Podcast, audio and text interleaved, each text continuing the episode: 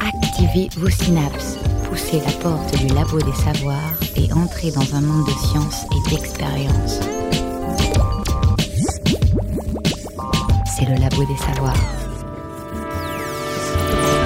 Bonjour et bienvenue au Labo des Savoirs. Depuis dix ans, l'opération Passeport Recherche en Pays de la Loire invite les lycéens à se lancer dans une démarche d'investigation scientifique et de production d'outils de communication et de vulgarisation.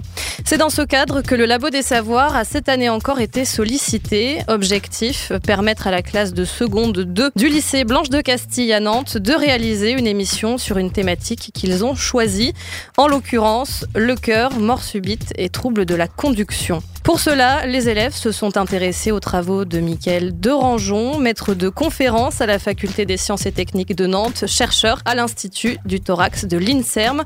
C'est donc une émission un peu spéciale aujourd'hui, animée par Claire Simon, Cyprien Coulin, Adrien Bernard, Léna Prime, Eva Castagna, Tiffaine Degnaud, Paul-Marie Guello, Louis Berger et Geoffroy Pelou, avec la participation bien sûr de Mickaël Derangeon qu'on évoquait à l'instant. Bonjour et bienvenue. Bonjour.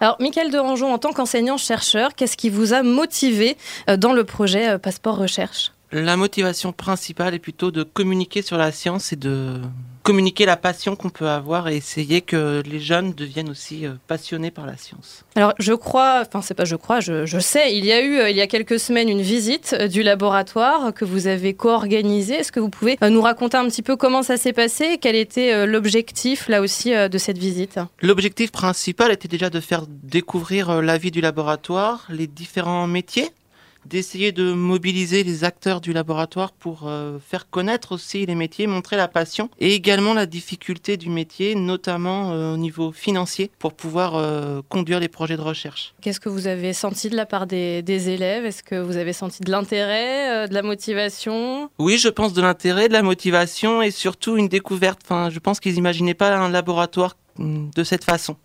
Comment fonctionne notre cœur? Comment circule le courant électrique? De quelle façon les troubles de la conduction se manifestent-ils? Et surtout, comment les réduire? C'est le thème de ce nouveau rendez-vous du Labo des Savoirs. La circulation du sang. Voilà seulement trois petits siècles que l'on y croit. Avant, l'anatomiste belge Andreas Wesal ose en parler le premier en 1543. Résultat, il est condamné à être brûlé vif.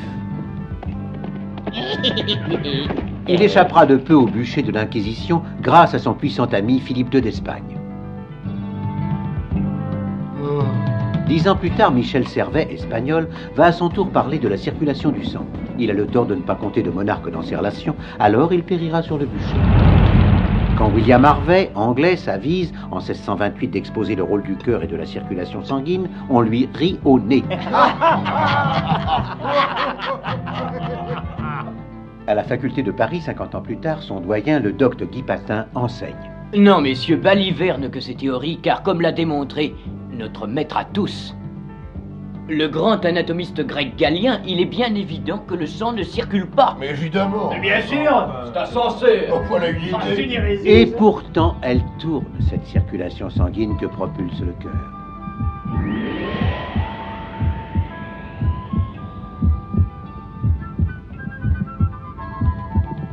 Et eh oui, mes amis, vous allez vite vous en rendre compte. C'est un organe formidable que le cœur. Tenez, avec le sang qu'il débite durant une vie humaine, il y aurait de quoi remplir une cuve de 200 millions de litres. il n'est pas plus gros qu'un point d'homme. C'est formidable, ça. Tout passe par le cœur. Nous naviguons en circuit fermé. Nous arrivons au bout de la veine cave, la veine la plus importante du corps. Nous sommes tout près du cœur maintenant. Écoutez la recherche et ses chercheurs au Labo des Savoirs. Extrait de l'émission Il était une fois la vie le cœur est le moteur de l'organisme. Sans cœur, point de vie possible. Et pour cause, c'est lui qui alimente l'ensemble de nos organes et de nos muscles. C'est par le cœur, ou plutôt les cœurs, car il est constitué de deux pompes, aussi appelées ventricules, que le flux sanguin est distribué dans le reste du corps. Le cœur aspire le sang, qui s'est chargé en oxygène dans les poumons, puis l'expulse dans l'organisme. Les cellules captent l'oxygène, rejettent du gaz carbonique, et le sang est à nouveau aspiré par le cœur pour être nettoyé et rechargé en oxygène dans les poumons, etc., etc.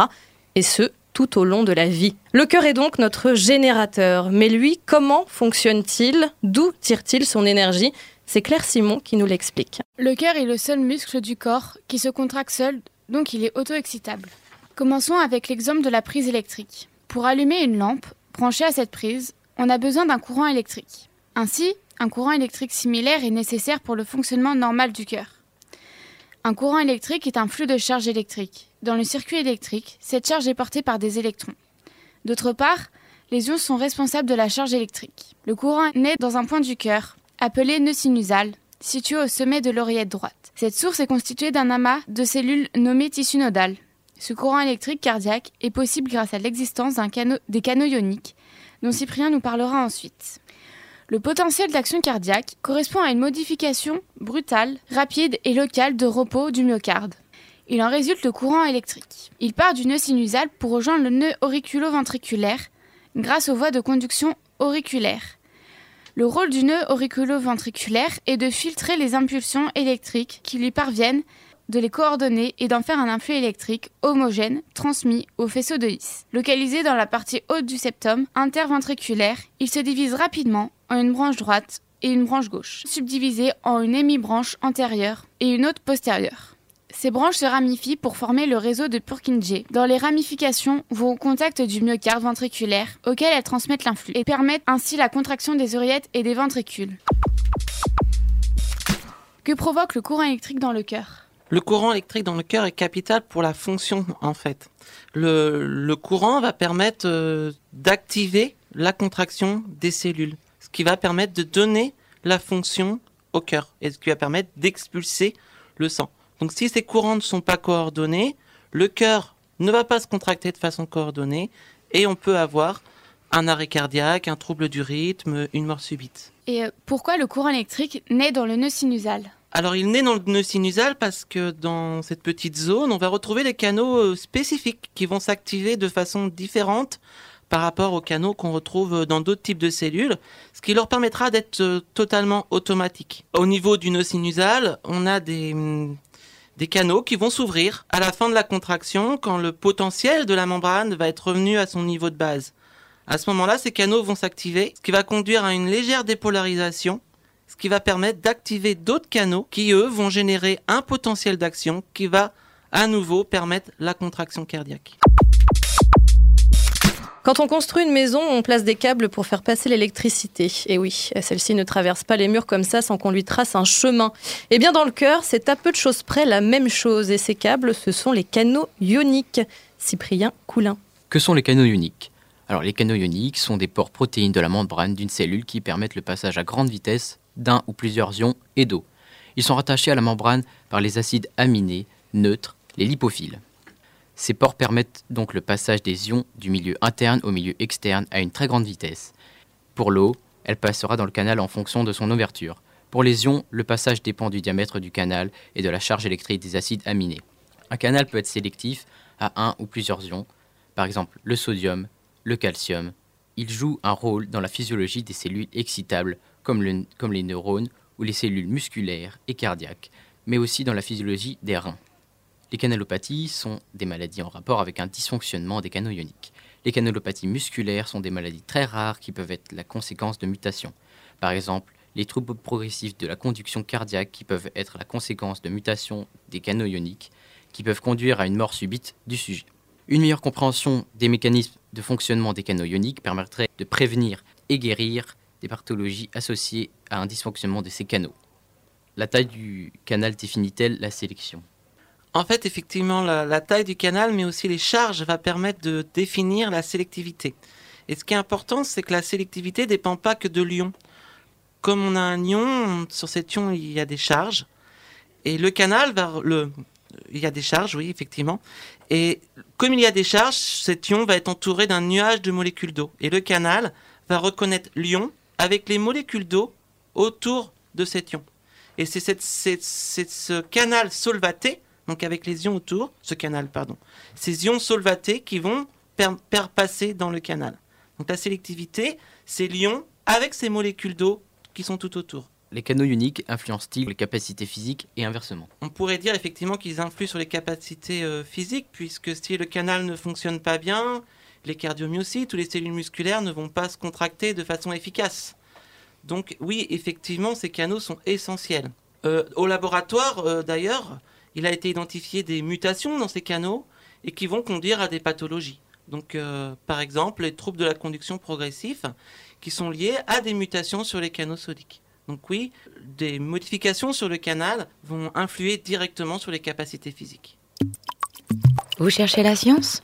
Ne quittez pas, ne quittez pas, ne quittez pas. Lorsque l'on fait un exercice physique, justement, nos muscles ont besoin de plus d'oxygène, donc de plus de sang. C'est pourquoi le cœur accélère. Au repos, il bat environ 70 fois par minute, mais durant un effort, on dit qu'il peut battre jusqu'à 220 fois par minute, moins l'âge.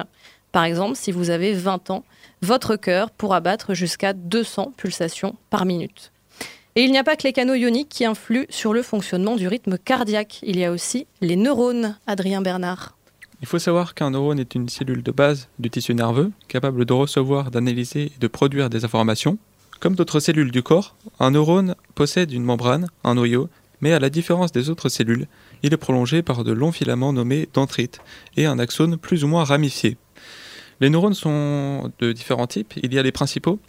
Les neurones sensitifs sont capables de percevoir des stimulations qu'elles transmettent au système nerveux central, c'est-à-dire la moelle épinière et l'encéphale. Les neurones moteurs sont habituellement reliés aux neurones d'association et se chargent de transmettre des impulsions du système nerveux central vers les organes pouvant être défectueux, tels que les muscles. Les neurones d'association se situent uniquement dans l'encéphale et la moelle épinière.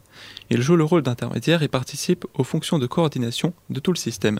On peut noter que les neurones sont des cellules hautement spécialisées qui perdent très tôt leur capacité à se diviser, mais certaines sont capables de régénérer partiellement leurs axones lorsque celui-ci a été sectionné. Comme nous l'avons dit, un neurone est une cellule nerveuse c'est l'unité de base du système nerveux. C'est ainsi qu'à chaque instant, les neurones sont parcourus de décharges électriques, qui sont les moyens d'acheminer une information. Les neurones sont diversement interconnectés et constituent en quelque sorte le circuit imprimé de notre ordinateur cérébral. Ils constituent également tout un réseau fibreux, les nerfs sympathiques et parasympathiques. Le cœur est un muscle innervé. Les nerfs sympathiques et parasympathiques sont guidés par des courants électriques et permettent de réguler le cœur, accélérer ou décélérer le rythme cardiaque.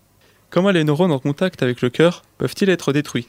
Déjà pour commencer, effectivement, les neurones comme les cardiomyocytes euh, vont exprimer des canaux ioniques et c'est l'expression de ces canaux ioniques dans les neurones qui va permettre leur fonction. Le système nerveux, euh, le, le, système cardiaque, effectivement, est régulé par le système sympathique et parasympathique. Donc différentes drogues, par exemple, peuvent détruire les neurones. Euh, certaines pathologies neurodégénératives peuvent également détruire des neurones. Pendant des années, on a expliqué que les neurones n'étaient pas capables de se diviser. Et en fait, on s'aperçoit aujourd'hui que oui, les neurones ne sont pas capables de se diviser, mais on est capable de refabriquer des nouveaux neurones.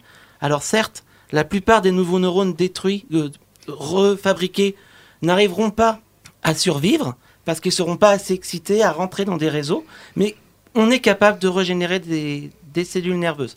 Ça, c'est le premier point important.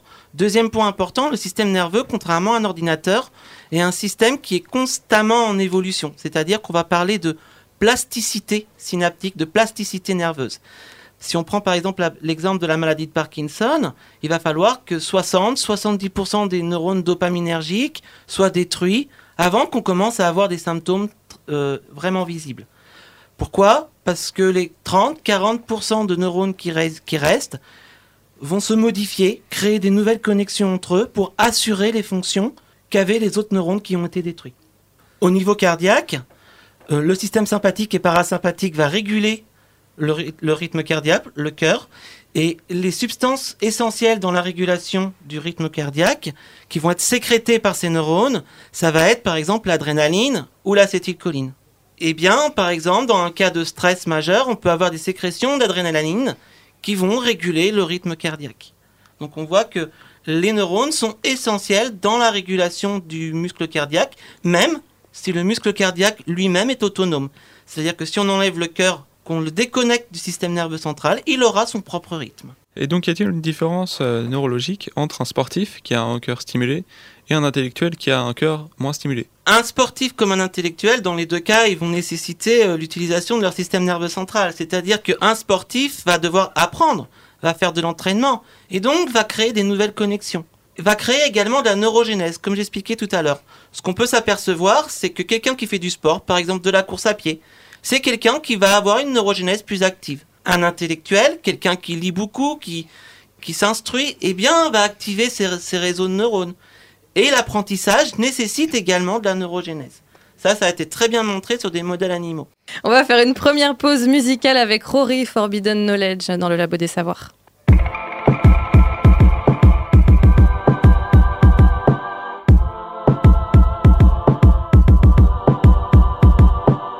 Forbidden knowledge can destroy mankind.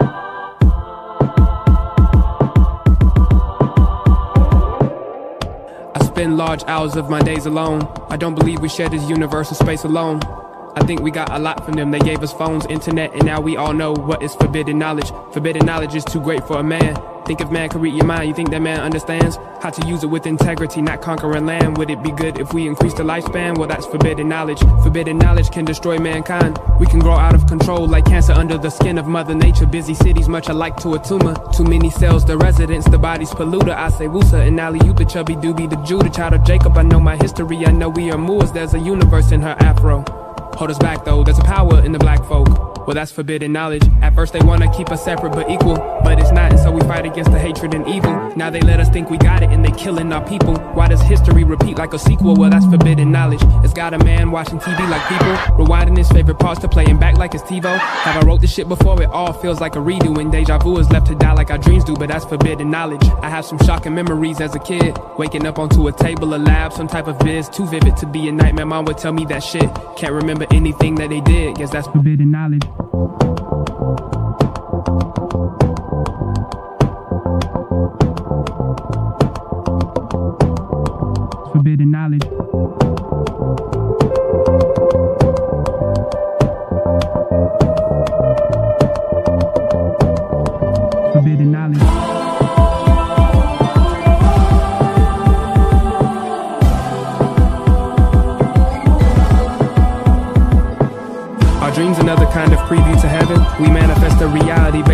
Personality, karma from shit we did since the day we were seven. So did you share toys or did you masturbate at 11? I'm just a 90s baby and millennial kid. Indigos on the rise to make perennial shift. Hope this music stands long as redwoods, sequoias, pyramids, and stones like stones from Stonehenge. Come on, let the future tell the truth. Cause you a shell of you, you played your cards wrong, now you got hell in you. Be glad I still retain respect for you. Cause I got bullets that'll kill you if your vest is hell and heaven proof. I never understand your corporate greed. Just a group of people, all they want is more than they need. Signing off on papers blinded to the pain overseas. Blood resulting from the ink that they bleed, but that's forbidden knowledge.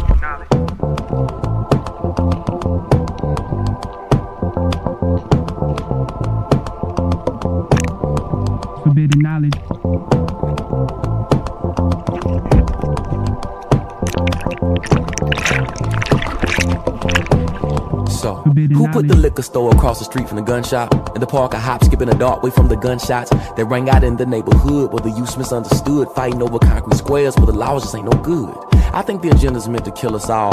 Like, what good is education long as you can ball? Standing on the couch inside the club and hit the mall. Billy feed a bum, but you buy it all. I think they laughing at us. Cause while we watching some cable, they was talking about the economy, sharecroppers and stables. How to keep a horse running his course. Give him some blinders so that he lack what most fools ever right beside him his own kind. I pray you dig deeper if you don't find what you're looking for on the surface. The knowledge that you need can't be next to a chirp that you every bit of worth it, not worthless. You kings and queens were meant for better things than flexing on the scene or bursting out the seams of your blinds that you told yourself you never wear outside your mama's house cause the energy it lends put strong women down. Down. Brother, look, you don't need to go to jail just to read you a book. I wonder what Malcolm found after going to Mecca, or the mind state of Martin after visiting Selma. Two leaders that were slain for speaking the topic on the schemers and the reapers of forbidden knowledge. Knowledge. Knowledge. Knowledge. Forbidden knowledge.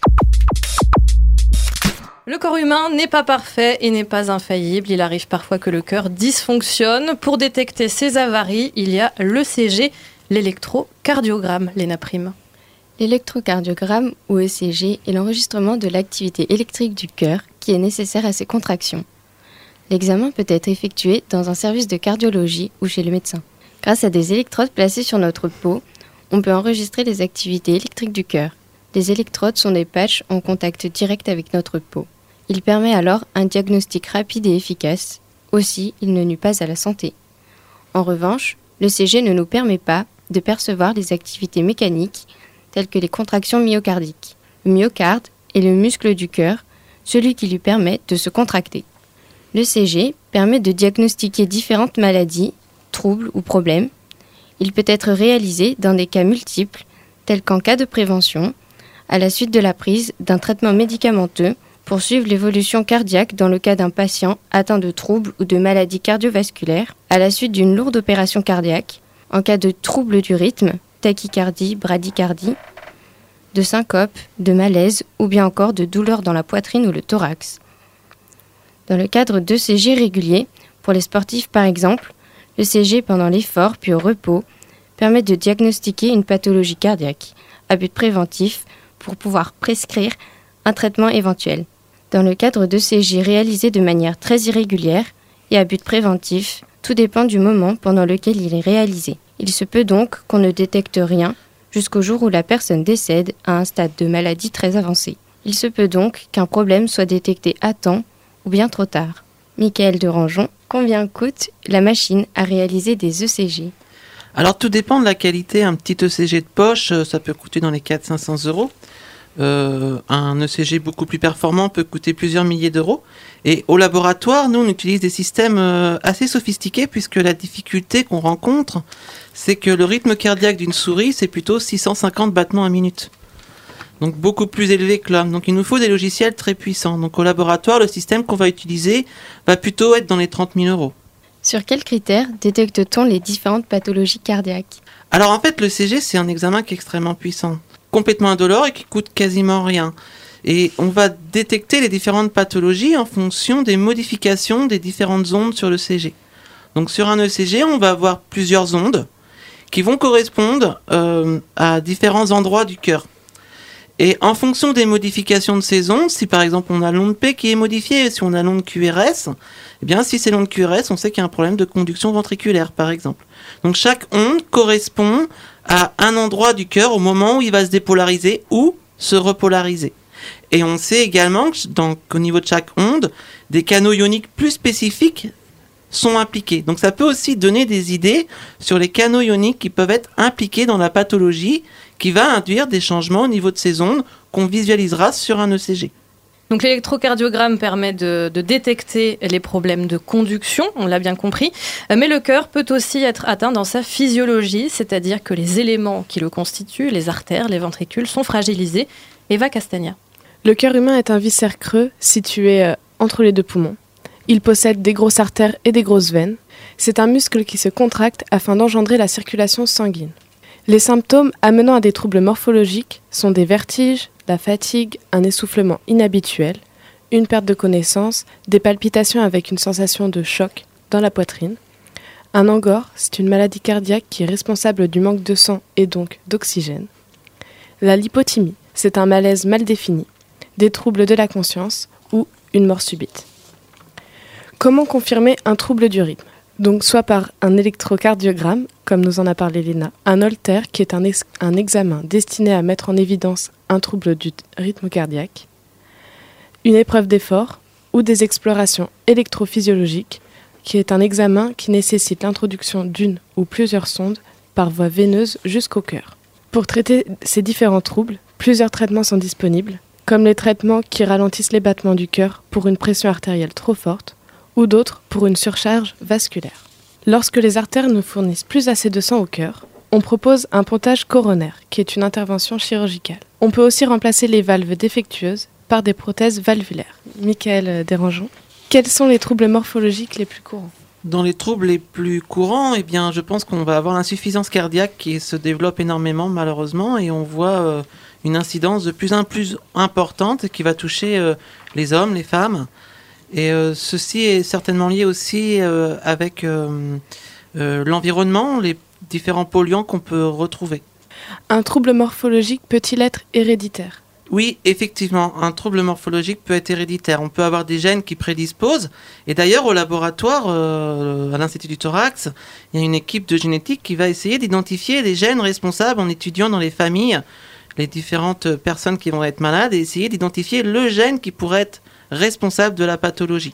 Et ça, c'est aussi bien dans les troubles morphologiques, avec une modification de la morphologie du cœur, que dans les troubles liés au rythme cardiaque. Et par exemple, sur la thématique dans laquelle je travaille, euh, qui est plutôt sur les troubles de la conduction avec le vieillissement, donc on n'a pas forcément de variation morphologique du cœur, mais au cours du vieillissement, l'activité électrique devient défaillante on a un ralentissement de cette activité qui peut conduire à une mort subite. Eh bien, le laboratoire, et notamment l'équipe du professeur Lemarec, avait identifié des mutations dans un gène, le gène SCN5A, qui va coder le canal sodique NAV1.5. Et ces mutations dans ce gène vont conduire à cette pathologie au cours du vieillissement. Donc, une fois que ce gène a été identifié, il va falloir comprendre euh, comment le gène amène à cette pathologie. Et là, on va utiliser des animaux qu'on va en général des souris, qu'on va génétiquement modifier pour introduire dans le génome de ces animaux une mutation.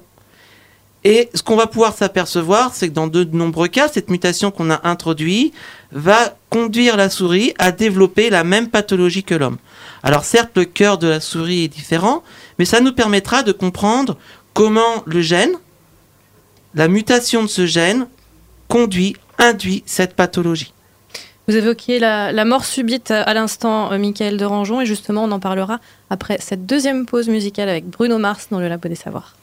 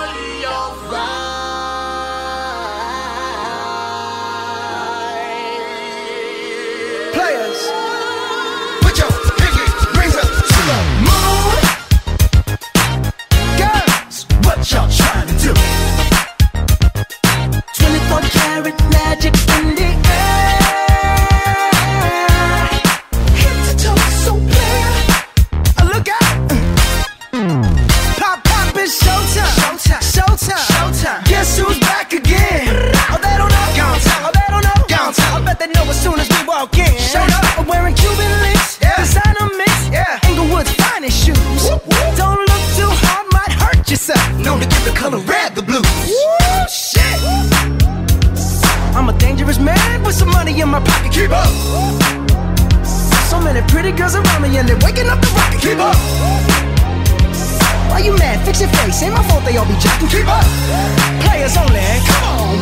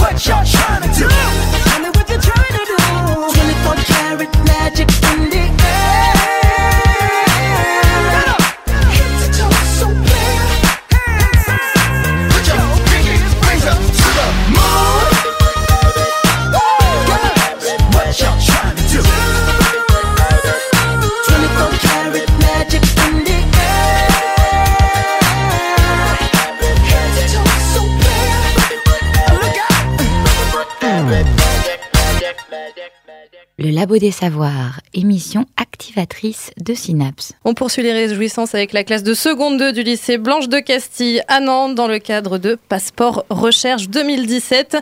Et on poursuit également sur les anomalies euh, cardiaques avec ce qui est peut-être le plus arbitraire mais aussi le plus désarçonnant des scénarios, la mort subite avec Tiffaine Degnaud. La mort subite désigne toute mort qui ne pouvait pas être prévue la journée précédente chez une personne en bonne santé apparemment. En France, environ 40 000 personnes meurent de mort subite chaque année, soit 5 à 10% de causes de mort et 50% des causes cardiaques. Cela est généralement causé par un arrêt cardiovasculaire, un AVC, une embolie pulmonaire ou encore une maladie génétique. Chez l'adulte, la mort survient quelques minutes après les premiers symptômes. Le cœur cesse de battre de façon soudaine alors qu'il semble être en bonne santé. Elle est la plupart du temps provoquée par un trouble de circulation ou du rythme cardiaque et augmente avec l'âge. En général, l'homme est plus touché par ce problème que la femme. La mort subite est rarement causée par des cardiomyopathies. Les premières manifestations liées aux problèmes cardiaques sont souvent insoupçonnées. Les symptômes prennent diverses formes, allant de la simple angoisse de la mort, passant par des pupilles dilatées, pour arriver à une absence de pouls. La mort subite peut aussi être génétique, comme chez les jeunes sujets dans 60% des cas. Des syndromes, Brugada, QT long, QT court, entraînent une mutation de certains gènes. La présence de ces mutations peut induire à une déstabilisation de la fonction électrique et provoquer une mort subite. Les causes principales sont liées à l'hygiène de vie, par exemple le surpoids, l'obésité, l'hypertension, le cholestérol ou encore le tabagisme. Il faut donc intervenir avec une bonne alimentation, de l'exercice physique, des traitements médicaux ou encore un sevrage tabagique. Survivre à une mort subite est rare. En effet, Dû au manque d'oxygénation du cerveau durant l'arrêt cardiaque, le sujet présente des séquelles neurologiques, souvent irréversibles. Les chances de survie sont cependant estimées à 9%. Quelques chiffres qui ont été révélés sur le site de l'association TOM. Un tiers des victimes ont moins de 55 ans. 10% de diminution de chances de survie par minute de retard du massage cardiaque. 70% des arrêts cardiaques se passent devant des témoins, seulement 20% font les gestes qui sauvent. La mort subite du nourrisson, de 1 mois à 1 an, représente 32 pour 100 000 naissances, selon l'INSERM en 2005. Pourquoi et comment les risques de mort subite sont-ils augmentés au cours du temps ou en étant obèse euh, Ça, c'est compliqué.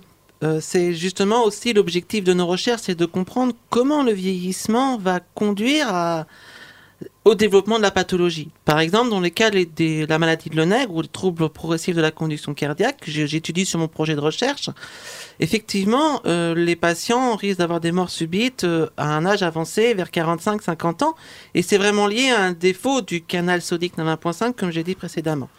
Donc, pour essayer de comprendre euh, les choses qui conduisent à ce trouble et à ce risque de mort subite, on a modifié génétiquement notre souris, une des souris dans lequel on a introduit une mutation, la mutation du canal sur le canal sodique 9.5.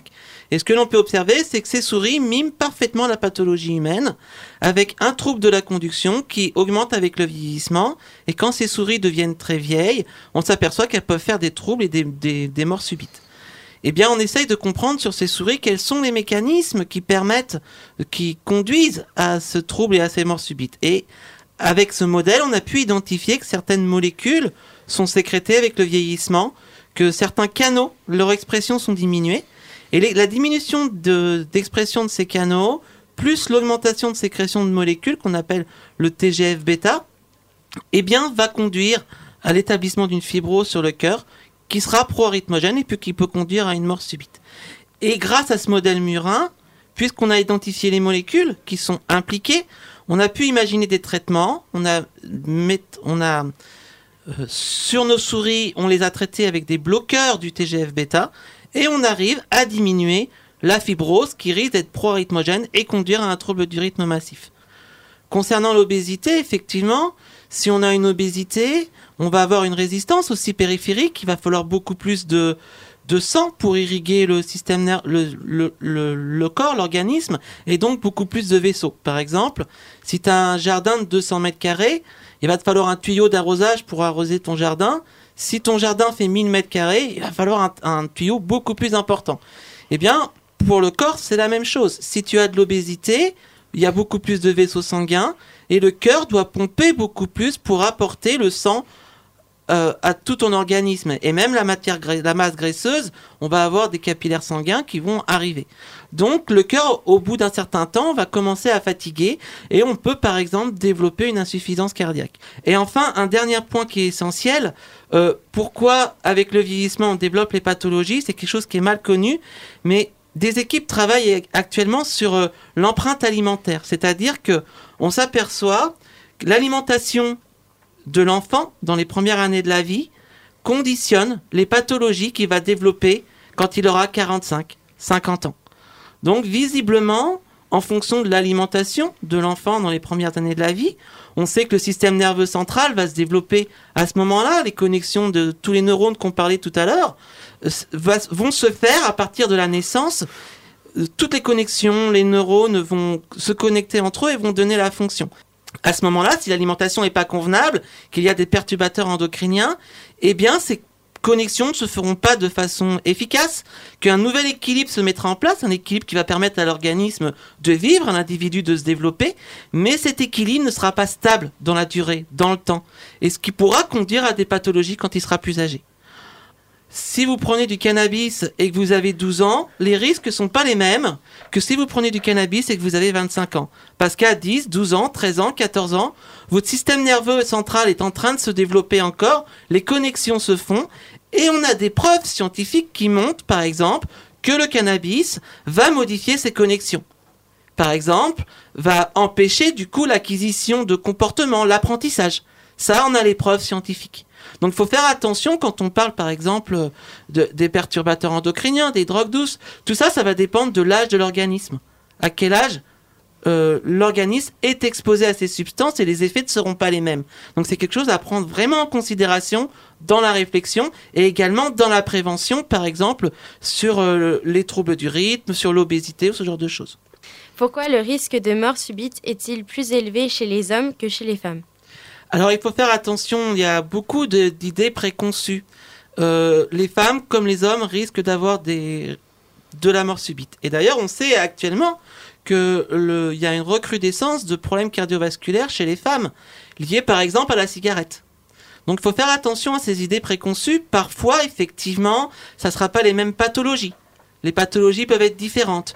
Mais les hommes comme les femmes peuvent développer des troubles du rythme peuvent développer des pathologies cardiaques et des morts subites. À ce niveau-là, on est à égalité en tout cas. Pour pallier ces dysfonctionnements, la recherche planche donc sans cesse et dans leurs expérimentations, les chercheurs, euh, en a parlé tout à l'heure, ont recours à des organismes génétiquement modifiés, mais pas n'importe lesquels, Paul-Marie Gouello un OGM, est un organisme, plante, animal, bactérie ou virus, dans lequel on a introduit artificiellement un ou plusieurs gènes. Donc je rappelle qu'un gène, c'est l'élément d'un chromosome constitué d'ADN qui conditionne la transmission d'un caractère héréditaire déterminé. Donc ce gène est soit inconnu de l'espèce à laquelle appartient cet organisme, soit appartenant à l'espèce mais ayant subi au préalable plusieurs manipulations génétiques. Les OGM sont une question qui se pose partout dans le monde et qui anime de grands débats, surtout en milieu politique, avec l'agriculture, etc. Les OGM sont principalement utilisés pour la fabrication de composés biochimiques en laboratoire, les OGM sont utilisés pour mimer une pathologie et trouver le moyen de la soigner. Une première transgénèse est réalisée en 73 lorsqu'un gène d'un amphibien fréquent est inséré dans l'ADN d'une bactérie. En 78, un gène humain codant pour l'insuline est introduit dans la bactérie Escherichia coli afin que cette dernière produise de l'insuline humaine. Dans le cadre des troubles progressifs de la conduction cardiaque, des mutations dans des gènes ont été identifiées et conduisent à un taux élevé de fibrose dans le cœur. Pour mimer ces mutations et reproduire les maladies, des souris sont génétiquement modifiées pour reproduire la maladie et essayer d'en comprendre les mécanismes afin d'empêcher la production de fibrose. Pour cela, les laboratoires se prêtent des OGM, sinon ils achètent des souris transgéniques, environ 6 000 à 20 000 euros la souris, et sinon ils en font fabriquer, ça coûte à peu près 40 000 euros la souris. Les risques que des animaux génétiquement modifiés s'enfuient sont presque impossibles parce que les laboratoires prennent les plus grandes mesures de sécurité. Généralement, les animaux euh, génétiquement modifiés, dans le cadre du modèle murin, sont euh, entreposés loin des animaux de la même espèce qui n'ont pas subi de, de modification génétique. Ils ne peuvent pas circuler librement, les locaux doivent être pourvus d'un dispositif d'accès contrôlé. Les animaux génétiquement modifiés doivent être euthanasiés quand ils ne sont plus impliqués dans des expérimentations.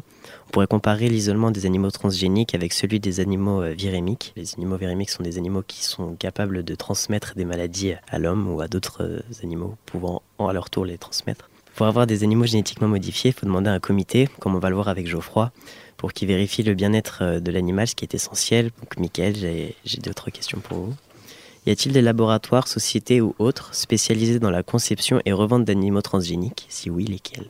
Alors oui, effectivement, il y a deux possibilités. Soit on a des laboratoires, des équipes de recherche qui travaillent directement sur euh, la modification du génome et qui vont établir des, des mutations, des nouveaux modèles animaux. Et puis on a des entreprises spécialisées, par exemple à l'Institut du Thorax, on a bénéficié d'un financement européen. Et dans ce financement européen, on avait des financements pour travailler avec une entreprise suisse qui fabrique des modèles murins. Donc au laboratoire, des mutations avaient été identifiées dans le gène SN5A, le gène qui code le canal sodique, différents types de mutations qui conduisent à des pathologies un petit peu différentes. Une fois que ces mutations ont été identifiées, on a demandé à cette euh, entreprise suisse de nous fabriquer des souris avec ces mutations dans leur génome, ce qui nous permet d'essayer de comprendre comment ces mutations ont induit ces pathologies. Utilisez-vous d'autres types d'OGM que les animaux transgéniques pour les recherches que vous entreprenez? Alors effectivement, euh, on utilise beaucoup de GM au laboratoire, euh, que ce soit des bactéries, des virus, qui vont nous permettre d'exprimer euh, des protéines dans différents types cellulaires pour étudier la fonction de ces protéines. Mais il faut surtout pas confondre les OGM qu'on utilise en laboratoire avec les OGM utilisés dans l'alimentation. Euh, les OGM qu'on utilise dans le laboratoire, euh, on le fait dans des, dans des cas très précis, euh, sous des, sous, dans des conditions stériles, sous des hôtes, donc on peut pas, il peut pas y avoir d'échappatoire de, ces OGM. de même au niveau des souris, les souris qu'on a à l'animalerie sont dans des cages isolées. Cette, ces cages sont elles-mêmes dans des salles fermées et ces salles sont dans une animalerie contrôlée, animalerie qui est au sein de l'Institut du thorax, qui dans lequel l'entrée est également contrôlée. Donc à moins que des personnes viennent et libèrent volontairement les animaux, les animaux ne peuvent pas sortir et donc les OGM ne pourront pas aller dans la nature.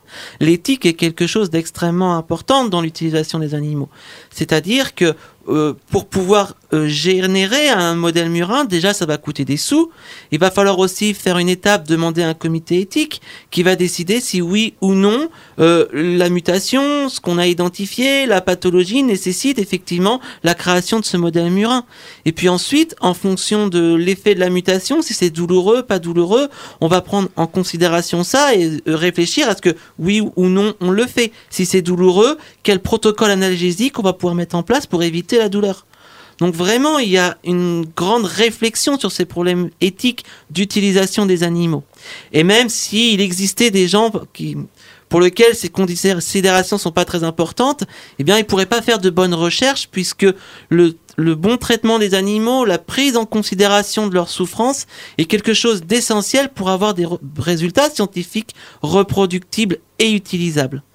Modèle murin, vous avez euh, plusieurs fois utilisé ce terme. On précise que c'est donc une souris génétiquement modifiée. Hein. C'est bien à ça que vous faites référence. Tout à fait. Alors, Michael Durangeon, l'étude qui a servi de base aux recherches de la classe que nous recevons aujourd'hui, la vôtre, s'intitule Mort subite et troubles du cœur, utilisation d'un modèle murin dans l'identification de biomarqueurs pronostiques et d'un traitement contre les troubles de la conduction. Alors d'abord, bravo aux élèves, et là je les regarde à travers la vitre, euh, de s'être intéressés à cette question malgré un intitulé un petit peu effrayant, on peut le dire, un intitulé à rallonge, certes, euh, mais euh, porteur d'espoir. Est-ce que, Michael Derangeon, vous pouvez nous reformuler un petit peu l'objectif de cette étude et surtout nous en donner bien les résultats? L'objectif est de comprendre comment se développe une pathologie, mais pour aller un peu plus loin, l'objectif est également de prévenir cette pathologie et d'éviter par exemple la mort subite. Eh bien pour ça, il faut des indicateurs euh, biologiques qui vont permettre de dire attention, cet individu, ces indicateurs sont augmentés et il risque de courir, euh, de développer une mort subite. Eh bien, pour ça, on a utilisé des modèles murins, comme j'expliquais, donc des souris génétiquement modifiées qui reproduisent la pathologie. Et elles reproduisent vraiment bien cette pathologie. Elles miment parfaitement ce qu'on va observer chez l'homme. Ça, c'est très intéressant puisque ça nous a permis de comprendre les mécanismes, de comprendre que cette pathologie est liée à une surexpression euh, du TGF-bêta et également une diminution de l'expression de d'autres canaux au cours du vieillissement. Et on a pu, sur cette souris, grâce à l'utilisation de traitements, empêcher l'établissement de cette fibrose. Et donc l'idée, puisque cette souris développe la pathologie, est de voir si on ne peut pas identifier dans le sang des marqueurs qui vont témoigner de l'évolution de cette pathologie. Par exemple, de la surexpression du TGF-bêta qui va conduire à la fibrose, fibrose qui peut conduire à des troubles du rythme et à la mort subite.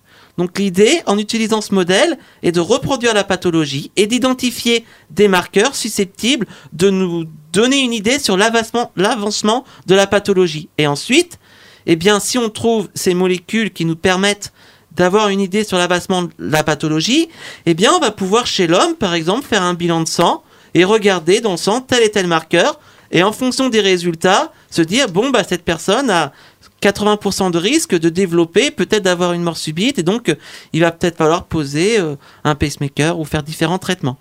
Pour l'instant, vos tests ne s'en tiennent aux souris. Pour l'instant, nos tests s'en tiennent aux souris et sont assez concluants sur la fibrose, puisqu'on inhibe de deux façons différentes complètement l'établissement de la fibrose sur nos animaux. Et du coup, la prochaine étape, c'est quoi? La prochaine étape, donc on, ce qui est déjà commencé, c'est d'essayer de, de, trouver des biomarqueurs. On a déjà essayé d'identifier, on a pu certaines pistes. Et la prochaine étape, c'est encore sur le modèle murin de voir maintenant quand la fibrose est bien installée, est-ce qu'on est capable de réverser ce processus? Puisque, à la différence de, de l'homme, souvent, bien quand l'homme arrive, la pathologie est bien avancée, la fibrose est établie, et donc euh, on ne peut pas traiter avant qu'il le développe puisqu'on ne le sait pas. Donc l'intérêt de trouver des marqueurs pronostiques pour identifier avant. Donc la prochaine étape, c'est de voir sur nos animaux qui développent déjà une fibrose massive, est-ce que ces traitements arrivent à réverser, à empêcher et à revenir à un cœur plus sain. Alors maintenant qu'on s'est intéressé à, vos recherches, Michael Derangeon, et à cette problématique spécifique qu'est le cœur, ses forces et ses faiblesses, on va se pencher plus globalement sur le monde scientifique. La science, le fonctionnement des laboratoires sont des thèmes qui ont aussi interpellé nos scientifiques en herbe. Intérêt appuyé de surcroît par l'actualité, puisque le 22 avril dernier, et vous n'êtes pas sans le savoir, une marche des chercheurs était organisée dans toute la France et dans le monde entier d'ailleurs, marche contre l'obscurantisme et pour la valorisation de la recherche. Deux groupes se sont donc penchés sur ces thématiques et on commence avec Louis Berger. On va commencer par parler euh, d'un parcours type du chercheur. Alors généralement, il y a un master, une thèse et un, un ou plusieurs postdoctorats, souvent dans des laboratoires à l'étranger. Alors effectivement, pour pouvoir devenir, pour devenir chercheur, il va falloir euh, soit faire des études médicales, soit faire des études euh, de pharmacie, des études vétérinaires, et ensuite, euh, ou des études scientifiques. D'accord? Jusqu'à l'obtention, par exemple, d'un master. Le master va nous permettre de postuler à une bourse de thèse, et si on a un niveau suffisant, on va pouvoir effectuer un doctorat pendant trois ans. Suite à ce doctorat, il va falloir se spécialiser dans un domaine, euh, dans la thématique qui nous intéresse, et on va partir en général en postdoc euh, souvent à l'étranger pour aussi euh, euh, acquérir de la compétence, de l'expérience dans ce domaine. Donc le postdoc peut durer en général, je dirais, de 2 à 5 ans, où on s'y spécialise, on crée nos réseaux, et ensuite on va essayer de revenir en France, de postuler sur des postes pour avoir une position fixe. La plupart du temps, on a des positions sur des contrats de courte durée, euh, 1, 2, 3 ans. Alors avant, on pouvait être postdoc pendant des années, et euh, avec des différentes réformes qui ont été faites euh, sous l'ancien gouvernement, euh, les contrats sont à durée limitée et en général au bout de trois ans, si on n'a pas un contrat fixe, eh bien c'est terminé, on peut plus faire de recherche puisque l'INSERM, le CNRS, INRAN ne pourra plus nous proposer de contrat. Donc ce qui provoque un énorme problème pour les chercheurs puisque on arrive même parfois à s'auto-financer, à chercher nos financements et à avoir de l'argent pour nous auto-payer mais on ne pourra pas nous faire de contrat puisque au bout de trois ans, on ne peut plus, même si on a les financements pour payer notre recherche. Alors on parle de, financement hein, depuis quelques minutes et justement, l'argent, d'où vient-il? Une bonne part du financement provient de dons euh, euh, du public et de legs, d'autant plus que les dons sont déductibles en impôts. Il existe aussi plusieurs associations ou institutions chargées de financer la recherche. Depuis 1983, le principal instrument financier de l'Union européenne dédié à la recherche est le Programme cadre pour la recherche et le développement technologique, ou PCRD. La recherche en France est financée par diverses institutions, dont l'IFREMER, l'INSERM, le CNRS. L'ANR, Agence nationale de la recherche, pilote plusieurs programmes sous forme d'appels à projets impliquant des laboratoires publics. À cela s'ajoute la recherche menée par les entreprises elles-mêmes, financée sur fonds propres, couplée parfois à des aides distribuées principalement sous forme de prêts et de crédits impôts. Il existe principalement deux systèmes de financement de la recherche. Le premier se fonde sur des financements récurrents attribués directement au laboratoire et sur l'embauche de chercheurs fonctionnaires. C'est notamment le cas historique de la France avec le CNRS créé en 1939. Le second système repose lui sur le financement de projets sélectionnés par un panel d'experts à la suite d'un appel d'offres et menés par des chercheurs non permanents sous contrat le temps du projet. Il est par exemple appliqué aux États-Unis. Quelles sommes sont généralement touchées par l'équipe pour leurs travaux? Alors ça, c'est assez difficile à, donner une somme exacte puisque ça va dépendre de, des travaux. Mais par exemple, pour donner un ordre d'idée, euh, juste pour le budget souris, sur notre étude, on va être à plus de 80 000 euros de dépenser pour élever nos, nos souris. Une étude, en général, euh, on va avoir besoin peut-être de 200, 300 000 euros si on n'a pas non plus d'investissement technique. Donc ça demande beaucoup d'argent. Et effectivement, euh, les crédits récurrents qu'on va obtenir par l'INSERM, le CNRS, l'université, faut pas l'oublier, l'hôpital, eh bien ces crédits ne sont pas suffisants pour pouvoir conduire des projets de recherche et on doit absolument obtenir de l'argent de fondations, des dons, comme vous l'expliquez, ou de l'Europe, parce que il faut pas oublier que l'Europe finance aussi beaucoup de projets. Donc euh, la France donne de l'argent à l'Europe, mais l'Europe va redistribuer cet argent pour pouvoir financer des projets et aussi pour faire émerger des réseaux de compétences, c'est-à-dire plus de communication, plus d'interaction entre les différents laboratoires européens. Et ces crédits sont essentiels puisque sans ces, crédits, on n'arrivera pas à conduire des projets de recherche. Donc l'ANR est un système assez intéressant qui nous permet d'obtenir des crédits. Malheureusement, assez peu de projets sont financés, donc ce qui nous oblige à passer énormément, énormément de temps à chercher de l'argent et à puis faire de la recherche. Et ça, c'est un point qui est assez problématique puisque finalement, on a un domaine d'excellence, de compétences dans la recherche et on passe plus de temps en tant que chercheur à devenir un administratif qu'à faire de la recherche. Alors maintenant qu'on a étudié le, financement de la recherche, on va voir que ces budgets ne sont pas toujours répartis de façon équitable, hein, et c'est ce que vous commenciez à, esquisser, euh, Michael, et que ceci fluctue. Geoffroy Pelou. Oui, alors moi je vais vous parler de notions qui sont également extra-médicales, mais qui sont tout de même importantes à prendre en compte. Donc parmi elles, on a la concurrence, et de celle-là ressortira plusieurs conséquences, comme les publications euh, par la presse par exemple, ou encore les financements et euh, les inégalités. Donc la concurrence dans le, dans le domaine de la recherche euh, est assez vaste, le but étant pour chaque institut de, de faire parvenir des résultats de recherche satisfaisants en grand nombre. Mais la concurrence fait que certains instituts obtiendront de meilleurs résultats, plus précis, parfois du fait de leurs moyens. Euh, je me tourne vers vous, Michael, pour vous poser la question des financements illégaux. Pourquoi y a-t-il des instituts qui vont bénéficier de meilleurs moyens pour leurs projets que d'autres? Ça va être aussi par rapport à la qualité de la recherche, ça va être aussi par rapport à l'image de l'institut, est-ce que ou, du laboratoire, ce qu'ils ont fait précédemment, la qualité des chercheurs, euh, comment les chercheurs sont impliqués dans les réseaux également. Donc ça, c'est des points essentiels. Je voulais juste revenir sur un point par rapport à la concurrence. Effectivement, il y a de plus en plus une énorme pression sur les chercheurs pour publier et avoir des résultats. Et d'ailleurs, souvent, quand on demande de l'argent, il faut déjà presque expliquer ce qu'on va trouver pour qu'on puisse avoir de l'argent. Donc il faut déjà avoir trouvé dire ce qu'on risque de trouver sans dire qu'on l'a déjà fait, sinon on ne sera pas financé. Et là, on, a, on obtiendra de l'argent. Ce qui est assez problématique. Et on voit que cette pression au résultat conduit eh à de la fraude puisque de plus en plus des études après publication sont retirées car il y a eu fraude. Donc des gens en contrat à durée déterminée qui ont tellement peur de perdre leur travail, ils n'ont pas réussi à publier, les résultats ne sont pas allés dans le sens voulu et ils ont peur et malheureusement ils se mettent à frauder. Alors ça n'excuse pas, il faut surtout pas frauder, c'est quelque chose de extrêmement problématique puisque ça engage des sommes d'argent qui sont derrière phénoménales puisque une fois qu'on a publié, des équipes du monde entier peuvent se dire ah bah ça fonctionne comme ça, lancer des programmes de recherche par rapport à nos recherches et finalement ces programmes n'aboutiront à rien et c'est des sommes d'argent colossales qui vont être perdues. Donc il faut faire attention à cette notion de concurrence. Certes, elle est positive puisqu'on a une concurrence entre laboratoires, mais elle a aussi des énormes aspects négatifs puisqu'elle conduit à beaucoup de fraude et de plus en plus on voit que le nombre de papiers retirés explose à cause de ces problèmes de fraude. Donc justement, vous nous avez parlé des publications qui sont en fait les comptes rendus euh, faits par la presse des recherches, des expériences testées par les instituts. Alors il faut savoir que le nombre de publications a fortement augmenté passant, selon les chiffres de l'UNESCO, de 460 000 en 1988 à 990 000 en 2010. On peut, mettre en parallèle euh, à cette croissance la forte progression des moyens qui ont explosé dans le domaine de la science et de la recherche. Malgré cela, les publications ne sont pas toujours performantes, puisque pas toujours fiables. Euh, on a alors une décrédibilisation de la science Mais si cela arrive trop fréquemment, il peut y avoir un lancement à un espionnage académique qui peut amener à des sanctions comme la fermeture d'un laboratoire. Aussi, un autre problème, c'est que les recherches ne sont pas toujours publiées, en particulier les échecs, comme vous nous l'avez dit, qui ne mènent donc à aucune conclusion.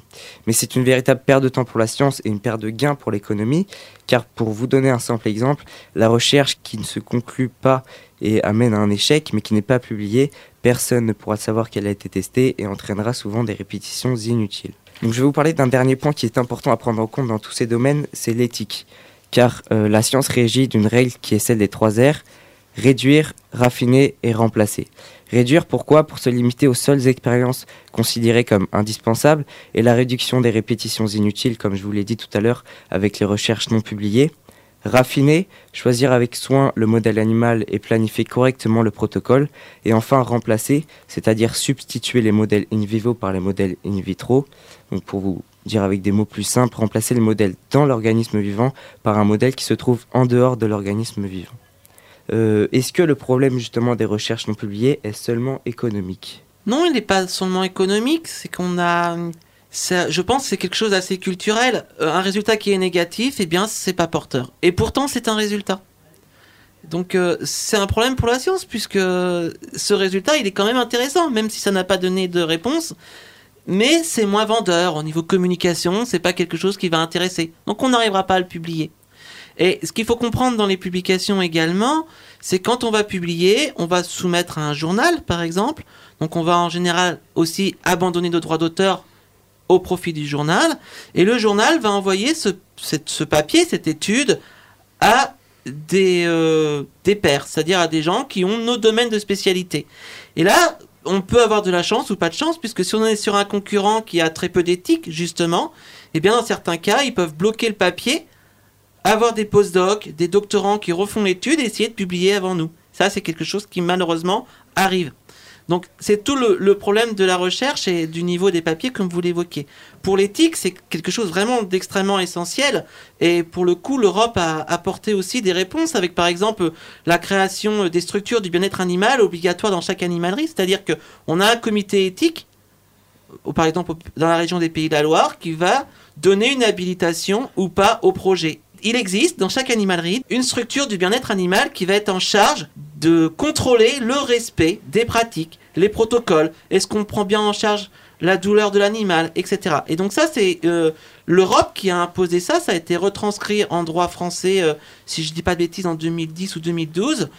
Et, ça, c'était une réelle avancée pour le bien-être animal, puisque euh, les gens sont de plus en plus sensibilisés à ça. C'est quelque chose d'essentiel, cette éthique.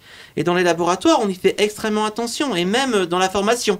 À l'université, quand on forme les étudiants, on les forme avant tout à être sensibilisés, sensibilisés à cette souffrance animale, pour éviter cette souffrance, mais également avoir des nouvelles stratégies pour éviter l'utilisation, quand c'est possible, des animaux. Alors justement, pour finir sur l'éthique, est-ce que vous savez quel genre de sanctions peuvent être infligées aux instituts qui n'ont pas ce respect de l'animal, justement? Ah ben, Le chercheur qui fait n'importe quoi, il peut aller en prison. C'est intolérable de ne pas être dans des bonnes pratiques. Donc euh, il est normal qu'il y ait des fortes sanctions dans ce genre de cas. Essentiel pour la circulation sanguine, le cœur et ses différents composants peuvent être affectés par différentes pathologies, plus ou moins graves, on l'a vu. Des chercheurs tentent sans cesse de mieux comprendre et mieux appréhender le fonctionnement du cœur pour en prévenir la plupart des dysfonctionnements et c'est ce que vous faites, Michael Derangeon. Merci à vous d'avoir participé à cette émission. Merci évidemment à la classe de seconde 2 du lycée nantais Blanche de Castille. Vous n'en avez entendu que 9, mais ils sont 23 de plus à nous scruter derrière la vitre. Bravo à vous pour votre travail. Merci à la région Pays de la Loire, bien sûr, qui coordonne le dispositif Passeport Recherche. On n'oublie pas Cathy Dogon à la réalisation. À la semaine prochaine au Labo des Savoirs.